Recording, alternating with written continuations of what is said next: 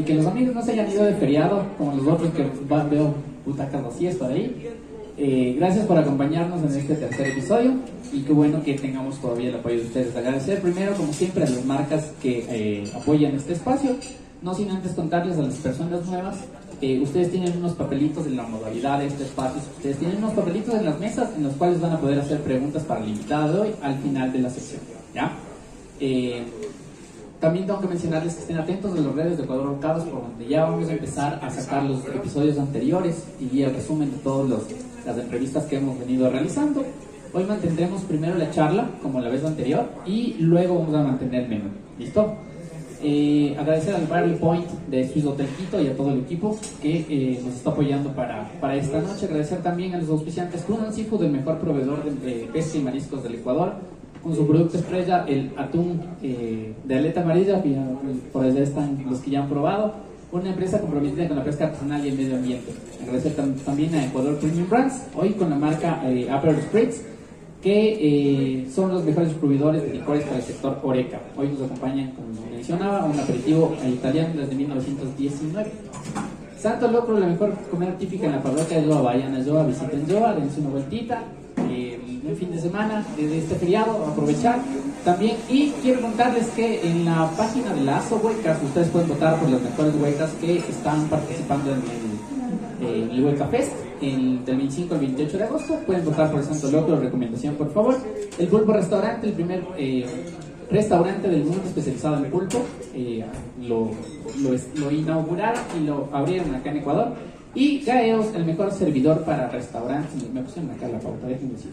El mejor sistema ERP para la administración de restaurantes, eh, bares, establecimientos de alimentos y bebidas. Ustedes con este sistema pueden costear sus recetas, ingresar, facturar y todo el pedido les llega a la cocina y a la barra. Eh, por acá tenemos a los representantes de la marca. Cualquier cosita ya saben, el mejor servidor de restaurantes. Cumpliendo la cuota publicitaria, hoy quiero eh, invitar a a que pase a la palestra y al estado, a, la invitada de hoy. Tengo el agrado ya de conocerle desde que empezamos este proyecto. Eh, fue una de las primeras personas con las que nosotros iniciamos un espacio internacional que tenemos en la revista iberoamericana eh, de gastronomía Cielo Mar y Tierra. Pueden revisar nuestro contenido ahí también. Y eh, nada, con un aplauso de ustedes quiero recibir al invitado de hoy, la chef del restaurante Somos Alejandro Espinosa.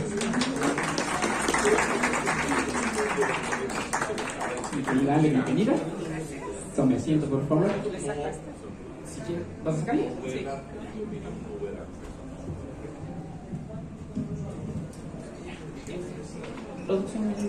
Gracias. Chévere. Listo. ¿Cómo te acomodas? Tengo que mencionar que yo le iba a ofrecer agüita, pero me dijo que sí quiere probar, probar entonces un poquito nada más el chinchín del caso para que te sientas más en confianza, mi querida Ale. Bienvenida. A ver, el micrófono nada más, por favor. Ay, gracias. Listo, ustedes pueden pedir todas las bebidas que quieran desde el bar, ¿no? Le parece están la, la, gente de aquí eh, para ayudarles. Primera pregunta, que esto va de hecho para todos los, los entrevistados. ¿Chef o cocinera? ¿Cómo te gusta que te ¿Y por qué? Y porque, bueno, buenas noches, qué lindo poder compartir un poco de mí, de mi historia con ustedes. Y eh, es una pregunta que me han hecho repetitivamente y odio meterme en casillas de chef o cocinera porque los roles que hago los tres millones, madre, hija, posillera, todo. Eso también. Exacto, entonces no puedes. No te encasillas en ninguno. No. Perfecto. Ahora, Ali, tú lo acabas de mencionar, haces un montón de roles. ¿Cómo manejar la vida personal y la vida profesional? Porque es complejo. Sí, o sea, Bien, ya vas por tu segundo bebé ahora, entonces, ¿cómo? La verdad, eh, no, no, no hay una fórmula eh, secreta, mágica, es eh, hacer lo mejor de ti todos los días y apoyarte de gente de confianza, apoyarte de tu familia y, y, confiar. Yo creo que confío mucho en mi equipo y eso me ha permitido hacer muchas cosas mi equipo es lo máximo, no son perfectos, pero les importa y para mí eso ya es bastante. Ahora, ¿cómo formar un, equipo así? Porque una de las cosas más complejas en este país y no por desmerecer nada por el estilo, pero una de las cosas más complejas quienes tienen establecimientos alimentos de bebidas compartirán esa idea, es encontrar un equipo comprometido. Precisamente porque esta carrera es así, ¿no? Porque los horarios, porque estamos eh, este, trabajando mientras todos festejan. Nosotros, por ejemplo, estamos trabajando ahorita mientras ustedes están ahí sentados disfrutando esta entrevista. Entonces, ¿cómo encontrar ese equipo comprometido? Eh, en todo proceso de contratación de, del restaurante creo que es súper importante para nosotros ver la parte de personalidad más que la de experiencia. Entonces, sí, el feeling, yo creo que a veces eh, sí me he equivocado, pero en la mayor parte eh, las personas que han entrado a trabajar conmigo han sido personas humildes, eh, que quieren salir adelante y de ahí yo les he ayudado a que puedan tener herramientas para que puedan afrontar dificultades en el día a día. O sea, importa mucho la experiencia, Ale, importa más la personalidad. Correcto. Es la primera persona que responde algo así, porque generalmente cuando los jóvenes salen de la universidad y quieren ir a buscar o plazas de trabajo o prácticas, lo primero que te piden es experiencia. No, en realidad nosotros es personalidad y esas ganas de salir adelante. Si tienes eso, puedes conquistar todo. O sea, puedes tener un máster en Stanford, pero si no tienes la actitud, no vas a llegar a ningún lado. Entonces yo veo eso y, y, veo que yo puedo moldear de una forma y ayudarles a que puedan salir adelante. Te conviertes en esa escuela sí. para la gente. Chévere. Eh, ¿Cómo ves nuestra gastronomía actualmente? Ha evolucionado muchísimo. Eh, yo regresé a Ecuador hace cuatro años, estuve 15 años fuera. Y cada vez que regresaba a Ecuador era como que iba avanzando, avanzando, pero siento que en los últimos cinco años como que la metido un turbo. Eh, y es lindo ver cómo tantas personas son apasionadas de su país, de sus productos. Eh, y creo que estamos en buen camino. Todavía estamos en baby steps, o sea, estamos súper jóvenes en todo esto, pero creo que ya hay las ganas y la voluntad para salir adelante. Desde tu espacio somos, eh, vamos a conversar un poquito también del restaurante. Desde tu espacio, ¿cómo tú interpretas la gastronomía y la representas? Como...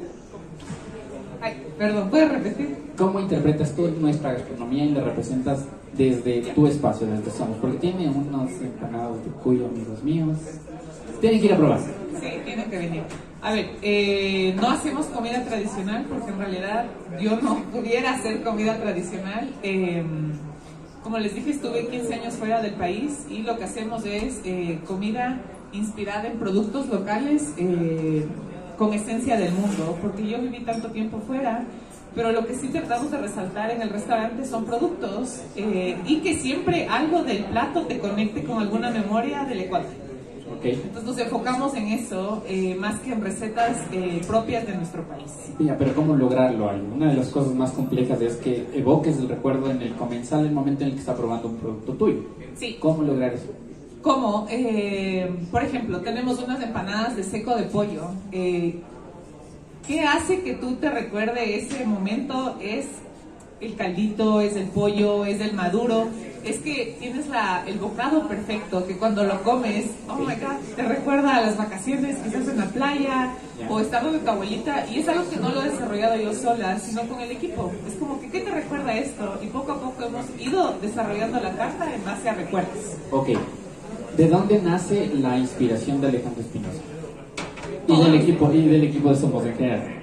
Todos los días, de todas las regiones, eh, tengo personal que viene de San Vicente, que viene de Cayambe, que yo he aprendido más de ellos que ellos de mí, porque me enseñan a mí todos los días. Entonces la inspiración viene eh, de sus historias, de sus orígenes. Y también yo en estos últimos cuatro años he viajado muchísimo en Ecuador para aprender, porque la verdad la ignorancia mía al regresar era grande. Y eh, yo sí quería empoderarme y entender eh, mejor cómo es nuestro país. Y creo que eso me ha ayudado, el estar curiosa y buscar más. Y de todo este viaje que has hecho estos cuatro años mencionas, ¿qué es lo que más te ha gustado? O sea, es como la típica pregunta, ¿dónde has comido el mejor ceviche jipijapa? Así como en la carretera de Manaví. Bueno, últimamente estuve este fin de semana en Iche, en Manabí, y la verdad sí me quedé loca porque estuvo increíble. O sea, la comida que ellos tienen en la oferta del restaurante no le pide favor a ningún restaurante ni aquí, ni en San Francisco, ni en Dinamarca, porque hay esencia, hay técnica y hay producto. Entonces, creo que mi última experiencia ha sido increíble y estoy fascinada del potencial que tiene Ecuador para el mundo. Un saludo para, para los chicos de Chistón. Los vamos a tener acá, ya para cuando vean después de, Sí. subido en las redes. tu experiencia, Ale, enfrente de un restaurante. ¿Cómo ha sido? Esa cara ya dice todo. Eh, no ha sido fácil, eh, sobre todo siendo mamá ha sido bastante complicado porque tratas de equilibrar tus dos hijos, que era el restaurante y mi hijo. Y el que viene en camino. Y el que viene en camino, y mi esposo, y siempre la culpabilidad de no ver a mis papás suficiente. Entonces creo que ha sido, como te digo, confiar en el equipo y dar espacio para todo, ¿entiendes? Porque de hecho, eh, las veces que yo he visitado eh, tu enano, no corriendo por los pasillos del, del restaurante. Es que no hay otra forma, si no, no le veo nunca. Entonces, eh, es adaptar mi vida a lo que yo amo hacer, eh, pero también darle el espacio a mi familia cuando se necesite. ¿Y se puede? Estoy tratando. Estamos en eso. En la próxima entrevista vemos si se pudo o no se pudo. Eh, mi querida Ale, llevar la gastronomía a una palestra como esta feria en la que nos representaste en Oregon. ¿Qué tal? O sea, el Ecuador tiene productos increíbles y yo siempre he dicho que más eh, que todo lo que tenemos, eh, lo que nos va a diferenciar son nuestros productos, porque la calidad de los productos que tenemos en diferentes regiones no puede competir con, eh, con cualquier técnica y otra, porque tú pruebas algo y cuando ya pruebas y sabes lo que es bueno y diferente, dices, wow. Entonces yo creo que como país y como Ecuador, el hecho de poder llevar estos productos al mundo nos va a llevar a cualquier pedestal. Obviamente hay que saber transformarlos, porque puedes tener el mejor camarón del mundo, le quemas y no sirve de nada. Hasta llegó. Pero hubo una gran acogida en Oregon y en todos los eventos que yo he hecho, este año he hecho un montón de eventos. Eh, siempre ha sido diferente porque no saben dónde es Ecuador, no saben que existimos. Lamentablemente esa es la realidad. Eh, uno como ecuatoriano está súper orgulloso de su país y todo, pero sales de aquí en realidad no conocen y eh, Galápagos asocian con Perú y es como, no, es Ecuador. Entonces, eh, sí ha sido un gran trabajo, pero creo que si ya vamos poniendo semillas, a largo plazo van a dar eh, su fruto. Esta responsabilidad de tener a Ecuador sobre los hombros en una palestra tan importante para precisamente posicionarlo como mencionas, ¿no? Decirle a la gente, no, Galápagos no es de Perú, es de nosotros, de acá de Ecuador. ¿Cómo, cómo tomas esa responsabilidad? muy es una gran responsabilidad que nunca dejo nada al azar. Cuando yo hago eventos en el extranjero, eh, hasta la música que va a ser eh, eh, puesto en el evento, la cristalería, la vajilla, o sea, estoy representando al Ecuador, no soy Alejandra, no es Somos, es, es Ecuador, entonces lo tomo muy personal, muy en serio y los eventos salen bien, pero porque hay un trabajo gigante atrás de pensar en la más mínima variable, como hacemos en el restaurante Quinquito. Okay. No dejamos nada al azar. Chévere. ¿Cómo ves estas plataformas, Ale, que van premiando el avance gastronómico que tenemos? Llámese los 50 Best, TripAdvisor, los World Travel Awards. ¿Cómo ves estas plataformas? ¿Nos sirven, no nos sirven? La dinámica, Sí, sirven, sirven muchísimo. Hemos visto muchos países, como es Dinamarca, como es Perú, que se han apoyado de estas listas, eh, de estos reconocimientos para poder salir adelante. Entonces es un gran medio eh, de publicidad. Yo diría es un gran medio de publicidad y reconocimiento que te abre muchas puertas eh, y son muy importantes. Creo que no puedes vivir de eso porque hay muchas variables que no están en tu control pero sí es un gran reconocimiento y obviamente estaríamos felices de... pero ¿a qué te refieres de no vivir de esto? O sea, no tener como el único objetivo de somos, por ejemplo, llegar a la los 3 Exacto. No, ¿Por qué? Porque hay muchas variables que no conoces. Entonces, ¿cómo puedes tú vivir de algo que no está en tu control? Eh, yo tengo muchos amigos que no es las 50 Best, pero son las estrellas Michelin en Francia, y les veo cómo han terminado porque no han ganado su estrella. ¿Cómo han terminado? Mal, deprimidos, divorciados alcohólicos. Entonces digo, eso no es un referente que yo debo tener, ni que ningún joven debería tener. Debería ser, voy a hacer mi trabajo bien. Y si viene el premio, súper. O sea, ir con esa visión, pero no vivir de eso. O sea, el, que el premio, el reconocimiento, lo demás sea el resultado del trabajo. Totalmente. del trabajo, eh, de, de todo el equipo que está atrás pero no vivir de eso porque sí te puede destruir y he visto muchas personas que no terminan bien. Chévere. Mi querida Ale, una pregunta un poquito fuerte. ¿Tú has sufrido de machismo dentro de la cocina? Yo viví en Francia 10 años. Para la gente que no conoce nuestro gremio en Francia, cuéntales, por favor. Eh, yo trabajé en tres restaurantes de tres estrellas Michelin con mis brillantes ideas saliendo de la escuela culinaria. Dije, vamos de una a, a estas estructuras y la verdad fue muy difícil. Eh, eran 23 hombres en cocina en Isawa, que es tres estrellas, y yo era la única mujer que quería estar en cocina y no en pastelería. Entonces sí hubo muchos... Eh, Altercados, llamémosle. Sí, más que eso, eh, tú tenías que estar demostrando constantemente que podías. O sea que yo puedo cortar la carne, yo puedo cortar esto, pero constantemente ellos querían enviarme a pastelería. O sea, pero tenías que demostrar, yo también puedo, como generalmente cualquier cocinero, hombre o mujer, tiene que demostrar, o no, específico no, tenías que. No, por ejemplo, venían y me preguntaban, ah, ¿sabes hacer eso? Hazme la técnica, no sé qué. Yo era la única, había cinco pasantes hombres al lado mío. Jamás me preguntaron eso. Entonces era como que, eh, por suerte yo pude hacerlo, pero era constantemente tener que demostrar algo. ¿Por qué? Entonces sí era súper sí, difícil. Ahora, desde tu espacio, porque lamentablemente no es que se ha radicado el machismo ya en las cocinas, todavía lo tenemos, pero desde tu espacio, desde Somos, ¿cómo lo radicamos? ¿Qué haces tú para que no, no, no, es que no se fomente, pero no se viva o no se permita el machismo dentro de la cocina? Yo creo que es eh, no diferenciando por género, eh, simplemente como les digo en el restaurante lo que vemos es personalidad no estamos viendo si es hombre o mujer, tú puedes entregar tu carpeta eh, y lo que vemos es tu personalidad y tus ganas de salir adelante. Entonces nunca ha habido esto de que, ah, soy hombre, soy mujer. Eh, y todos estos egos que han venido de muchas personas que han querido trabajar en el restaurante se lo ve rapidito y, salen porque uno no, eh, no alimenta eso. Por lo menos de mi parte nunca ha habido la parte de, de alimentar esa parte del machismo voy a cerrar ahí el tema para no irnos a la controversia. Y todos, Claro. Tú dijiste eh, que no, en tu speech pasado, tú decías que no, ciertos ejemplos no pueden ser una preferente para los estudiantes o para los chicos que acaban de salir de una escuela. ¿Qué le recomendarías tú a esos chicos? A los que van saliendo de la universidad, acá en Ecuador, a los que van saliendo de la universidad, a los que precisamente dicen, ya me gradué, voy a ser jefe ejecutivo el día de mañana porque esa es la idea de todos, básicamente. ¿Qué les dices?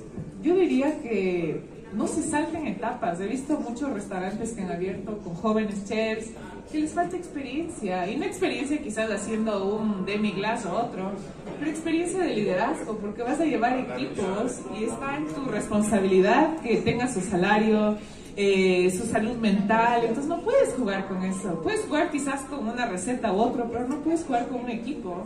Entonces es súper importante no saltarse etapas y tener buenos mentores en tu vida que te puedan ayudar a tener esa información en momentos de crisis, cómo reaccionar. Ok. Ahora, en un país que después de una, pandemia, de una pandemia que duró dos años más o menos, y hace dos años hubo par, y después de dos años también hubo par, y en septiembre, según las noticias, también parece que había paro. ¿Cómo sostener? Ya no, sí, ya no querían esperar. Es lo que dice la prensa. Eh, ¿Cómo sostenemos un negocio en un país, Alejandra, que cada dos años nos paraliza? Que después, que venimos recién saliendo de la pandemia, ¿cómo sostenemos un negocio? ¿Cómo pagamos las cuentas al final del mes? ¿Cómo pagamos los salarios al final del mes? ¿Cómo no les quedamos mal a los empleados? ¿Cómo? La verdad es súper difícil y tampoco tengo la fórmula perfecta. Lo que sí eh, trabajamos siempre es en comunicación con el equipo. No hay nada oculto, es transparente. Chicos, esto es lo que se generó, esto es lo que está pasando y esto es lo que vamos a hacer. Entonces creo que la comunicación, que ellos estén al tanto de qué está pasando. Porque estando aquí en Ecuador estás un paro, ves que no puedes abrir dos semanas, no es que yo me estoy inventando, ah, no tengo para pagar salarios. No, simplemente tuvimos cero clientes esa semana. ¿De dónde saco yo liquidez? Yo creo que la buena relación que tenemos con el equipo me permite tener un poco más de flexibilidad, pero sí es muy difícil. Créanme que varias veces ya he querido ya tirar la toalla. Claro, porque cada vez toca invertir un poco más. Y dices, invierto en esto o invierto en algo más. Uh, ¿O qué, qué, me va a generar eh, ingresos en un futuro?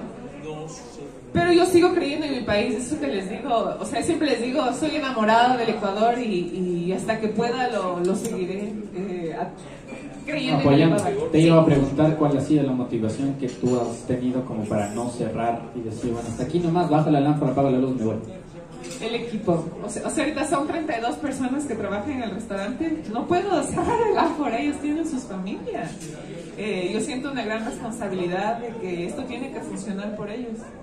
Chévere. Voy a pedirle a la gente que vaya haciendo sus preguntitas, por favor, y ya mismo las recogemos, no se olviden. Mi querida Ale, opinión sobre los foodies, los críticos gastronómicos y la comunicación gastronómica en general en este país. Le regresa a ver a la, a, la RP por acá. A, mi comunicadora. A la comunicadora, claro. Tu opinión, por favor.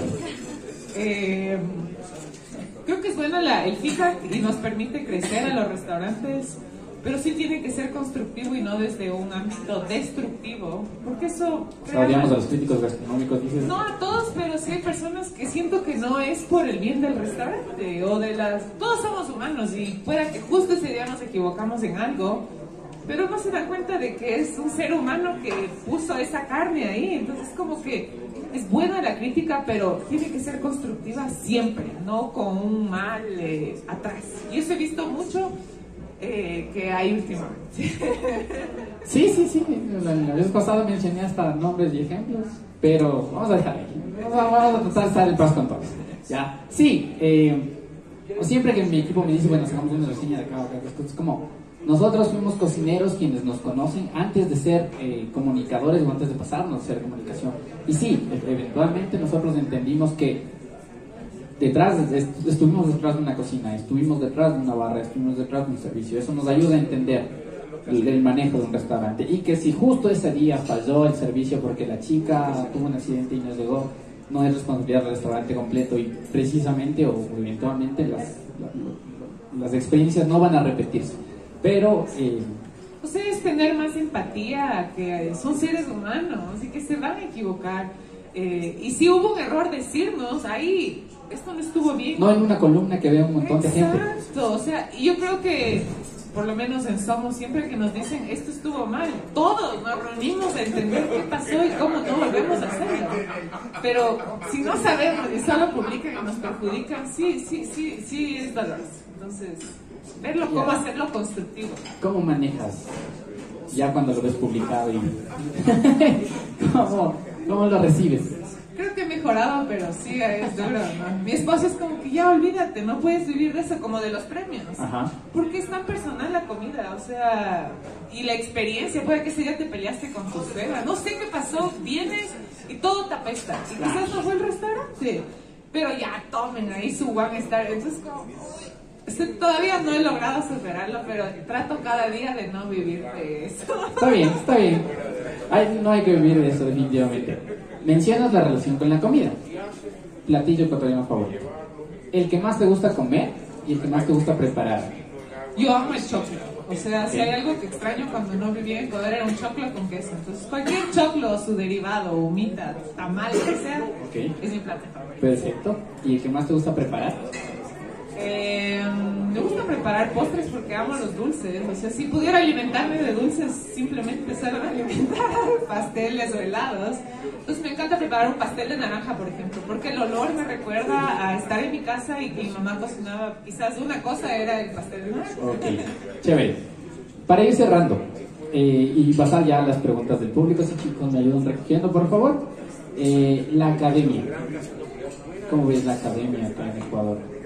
recibes pasantes, eh, ¿cómo has visto esos pasantes? Complicada pregunta por el suspiro que acabas de echar, pero... No, yo creo que un pasante no va de mano de obra gratis y en el restaurante por el momento no tenemos una estructura para poder eh, encaminarlos. Exacto, entonces por eso no aceptamos pasantes, eh, tenemos uno en pastelería, pero yo cuando fui pasante lo único que me hacían hacer era bacha o todo lo que los cocineros no querían. Que, ok, sí, pero por un tiempo, pero nadie me está enseñando nada.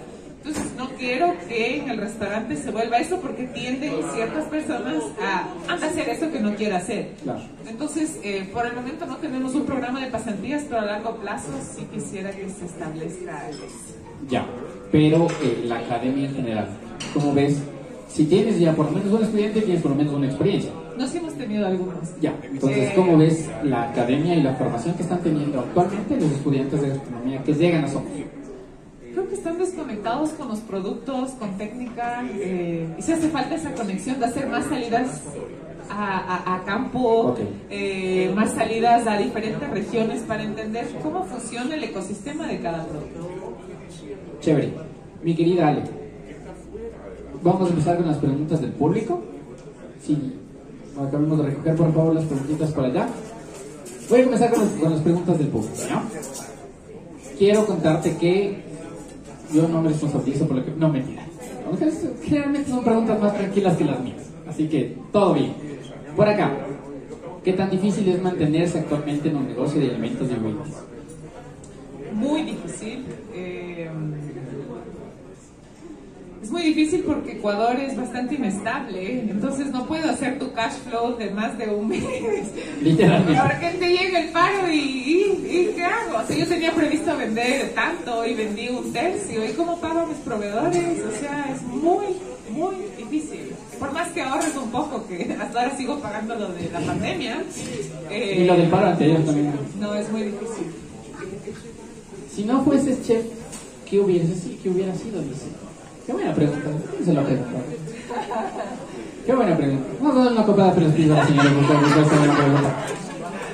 Eh, amo las montañas y si no estuviera embarazada estuviera en las montañas. Entonces, eh, y sí he ido, pero ahorita sí, montañas. Chévere. ¿Cómo equilibrar el manejo de redes sociales con el manejo del restaurante? Eso creo que es una pregunta más para la CM que está a nuestro lado. Melita, auxilio. ¿Cómo equilibrar? Dice el manejo de redes sociales con el manejo restaurante. Tener a una persona de confianza como Emilita que me ayuda, porque, o sea, sí hay full intensidad en las redes, Dios mío. A veces hay clientes que escriben a las 12 de la noche, quiero hacer una reserva y es como que estamos dormidos. Y, y, después escriben a las 7 de la mañana, ¿por qué no me responden? A las 8, ¿qué me responden? Es como que, Baja en intensidad. Sí, pero es como que no, estamos trabajando 24 horas, es como que, y tenemos el mensaje predefinido que dice nuestros horarios de apertura, pero no les importa, nos mandan al... Pero la Emi sabe manejarlo de la mejor manera. Yo ni leo porque es como, ¿qué le pasa? Ok, pero consideras para tener una persona en una estructura de comunicación en un restaurante, la comunicación dentro del restaurante y de manera externa también es importante. Súper importante, súper importante y se necesita alguien con cabeza fría que sepa manejar esas situaciones porque yo no soy la felicitaciones. felicitaciones. ¿Cómo pueden los restaurantes apoyar a cambiar la cultura alimentaria que crea desnutrición, especialmente en el sector rural? Hijo, qué buena pregunta. Otra copa de peras Una persona que ya preguntar. Eh, creo que es entender cómo, a ver, empezando internamente con el equipo, ¿no? Eh, para nosotros internamente como equipo era un problema, eh, no un problema, pero sí no había un equilibrio, por ejemplo, de mi propio equipo que está comiendo. Entonces comían arroz, papa frita y salchicha y es como, what, eso no está correcto. Arroz con tallarín. Exacto, arroz, tallarín y papa frita y es como, y se van a comprar las Coca-Colas, es como, promueve algo que no está... Eh, en su ese, o sea, que no está cultivando en su propio equipo. Sí, pero los cocineros somos los que peor comemos. ¿Por qué? Porque todo el día estamos, o sea, es Pero esa es una justificación que ya tiene que cambiar. En el, en el restaurante hemos tomado medidas, tenemos a una persona que cocina, nos trae una proteína, nos trae el vegetal, nos trae el carbohidrato eh, y una ensalada siempre. Entonces, hemos cambiado eso internamente y yo creo que desde ahí va el cambio para que ellos puedan transmitir a sus familias y de sus familias vaya creciendo el cambio, porque tiene que ser interno, uno no puede promover lo que no practica. Me parece perfecto. ¿Cuáles son para ti las tres ingredientes símbolo de Ecuador? Uy, ¿de qué región? una de cada uno, pongamos, ¿ya? Eh, y, y, eso que estamos dejando fuera a una vez. Yo diría el cacao, Sí, el plátano y de la sierra el maíz. Ya, perfecto. Sabemos que la calidad de los productos en Ecuador es excelente. Las recetas y la innovación también hay mucho Desde la perspectiva, desde tu perspectiva, si ya tenemos eso, ¿qué le falta a Ecuador para que pueda aparecer en el mapa mundial gastronómico? Necesita un plan, un plan estratégico en el que todos... El Ministerio de Turismo atender. Sí, he hablado con del Ministerio. también, pero hasta ahora. Así. Sí, eh, se necesita un plan y se necesita tener actores que tengan eh, deadlines en donde se dice vamos a hacer esto, este es el tiempo de acción y los que se alineen tienen que ir hasta el final en eso, porque hay mucho bla bla bla, pero no se hacen eh, cambios, pero sí hay ahorita una intención de hacer un cambio. Pero créanme que tampoco el ministerio es que puede hacer lo que le da la gana, es una burocracia. Pero no se vive en intenciones, ¿vale? Exacto, exacto, pero vamos paso a paso. Ahorita ya hay cosas que se están, se están poniendo las bases, como el cemento, y ahora es ya tener el plan macro de cómo vamos a llevar el Ecuador al mundo. Finales de noviembre, el ministro Olsen, usted que está invitado, que va a venir, pues esas preguntas van a atender. ¿Cuál sería la pieza clave para que la cocina ecuatoriana se popularice en otros países? Yo creo que el formato de lo que yo he estado haciendo, que es hacer eh, cenas en el exterior, ha ayudado muchísimo. Eh, aunque no se vea tangible tan pronto, eh, hay muchos clientes en el restaurante que vinieron porque yo hice una cena en Dinamarca, porque yo hice una cena en, no sé, en Nueva York. Y no solo vienen a Somos, porque no es que gano yo, vinieron a Ecuador, entonces ya es un paso. Yo creo que podemos utilizar la gastronomía como un medio de, de, de publicidad, de marketing, pero no esperando aquí en Ecuador que la gente venga. Nosotros tenemos que salir al mundo y cuando vamos representando hay que ir con lo mejor y dar la mejor experiencia. Y eso es lo que yo siempre he tratado de hacer en los últimos 10 años. ¿Cuál ha sido, Ale, antes de pasar a la última pregunta, cuál ha sido, Ale, de, hablando de ya de las experiencias? Si puedes mencionar una, la mejor experiencia que hayas tenido dentro de tu vida profesional y la peor, ¿cuál sería? Escoge una. No, no puedes escoge una. Ya, la mejor eh, que se me viene ahorita a la mente fue al final de mi primera pasantía en una estrella, en Guy que es en Francia. Eh, de todo lo que les dije que no me dejaban emplatar ni un cilantro, eh, el chef me llamó a que esté en la línea donde estamos sacando los platos para servir la cena al presidente Nicolás Sarkozy. Entonces, sacó a sus cocineros y me llamó a mí vengan a emplatar. Y fue como, wow, yo, muévete. Y fue como que. wow. La, emoción para después, ya, ponte a trabajar. Exacto, pero en mi mente era como, lo logré. Ok. Entonces, y desde ahí como que fui ganando confianza, pero ese momento sí fue, wow. ¿Y la peor? Ay, no, ha habido tantas malas Francia. Eh, La, la primera que se te venga a la mente, porque ya veo que son varias, pero es la primera que se te venga a la mente. No sé, o sea, hay demasiadas. Últimamente creo que fue. Los hoodies y las críticas de Nintendo. No, no necesariamente. Fue por ejemplo, ayer de noche fue un súper mal momento porque tuvimos una cliente de origen chino y trató súper mal a mi personal. Eh, y la verdad, a mí eso me duele un montón. Entonces son momentos en los que siento vulnerabilidad, no solo por mí, sino por mi equipo. Y está pasando más frecuentemente que se sienten empoderados a, a tratarnos como como cualquier cosa. Exacto, entonces ayer fue un momento como difícil porque digo, a ver qué salgo y le digo que se largue del restaurante. Entonces trato de mantener la calma y de ver qué ejemplo le puedo dar a mi equipo en ese momento y qué herramientas ellos pueden tener para poder lidiar con este tipo de clientes. ¿Y qué hiciste para.? Simplemente tratamos de darle lo mejor, pero llegó un punto en que. Se vuelve insostenible. Exacto. Es mejor que vaya a otro lugar. Por más que nos ponga un star, que nos regrese cable piedras, no puede tratarnos mal. Tú hablas mucho de tu equipo, Ale, pero ¿qué diría tu equipo o qué te ha dicho tu equipo si yo le pongo a Emily, por ejemplo, acá? ¿Qué, diría Emily de tu liderazgo y de tu, tu manejo dentro del restaurante? ¿Qué crees que diría tu equipo? Que tengo mucha empatía, eh, porque yo sí he hecho todo. Posillería la he hecho, mesero lo he hecho, eh, y tengo empatía de cada uno de ellos. Sé lo difícil que es. Diría que tengo empatía hacia ellos y los cuido como hijos que a veces tengo que separar un poco porque mi esposo también es como que no. como que solo tenemos uno y un camino. Exacto, no 32, pero yo creo que ese sentido de madre siempre lo he tenido y se he ido cultivando más con mis hijos últimamente. Esta pregunta también está buena, ya son tres copas de pero les pides amigos ¿qué le dirías a tu yo de pequeña? Y si cambiarías o agregarías algo en tu carrera profesional. Eh, justo puse una foto mía de chiquita el otro día en el Instagram y un amigo mío de San Francisco me dijo, ¿qué le dirías eso? Lo mismo que me preguntaste. Entonces ya tengo la respuesta. No, no es, no es pregunta de tu amigo San Francisco, soy de aquí, pero ¿qué le dirías? que no le deje que nadie le diga que no lo puede hacer. Porque muchas veces en mi vida me decían, no puedes, mi hermano o mi papá, que no puedo subir al Cotopaxi, que no puedes hacer esto, que no puedes ser chef. ¿Por qué crees que te decían eso? No sé, no sé por qué, porque yo era, o sea, sí me levantaba tarde, a veces me veía vaga, o sea, de chiquita, ¿no? Ya. Eh, y como que decían, ella no puede, pero les he demostrado en todo que sí podía, pero siempre había esa duda en mí. Pero sí, sí, quizás si no hubiera tenido todo eso, hubiera sido una fuerza aún más fuerte. No sé, Ok. pero es decir, tú puedes.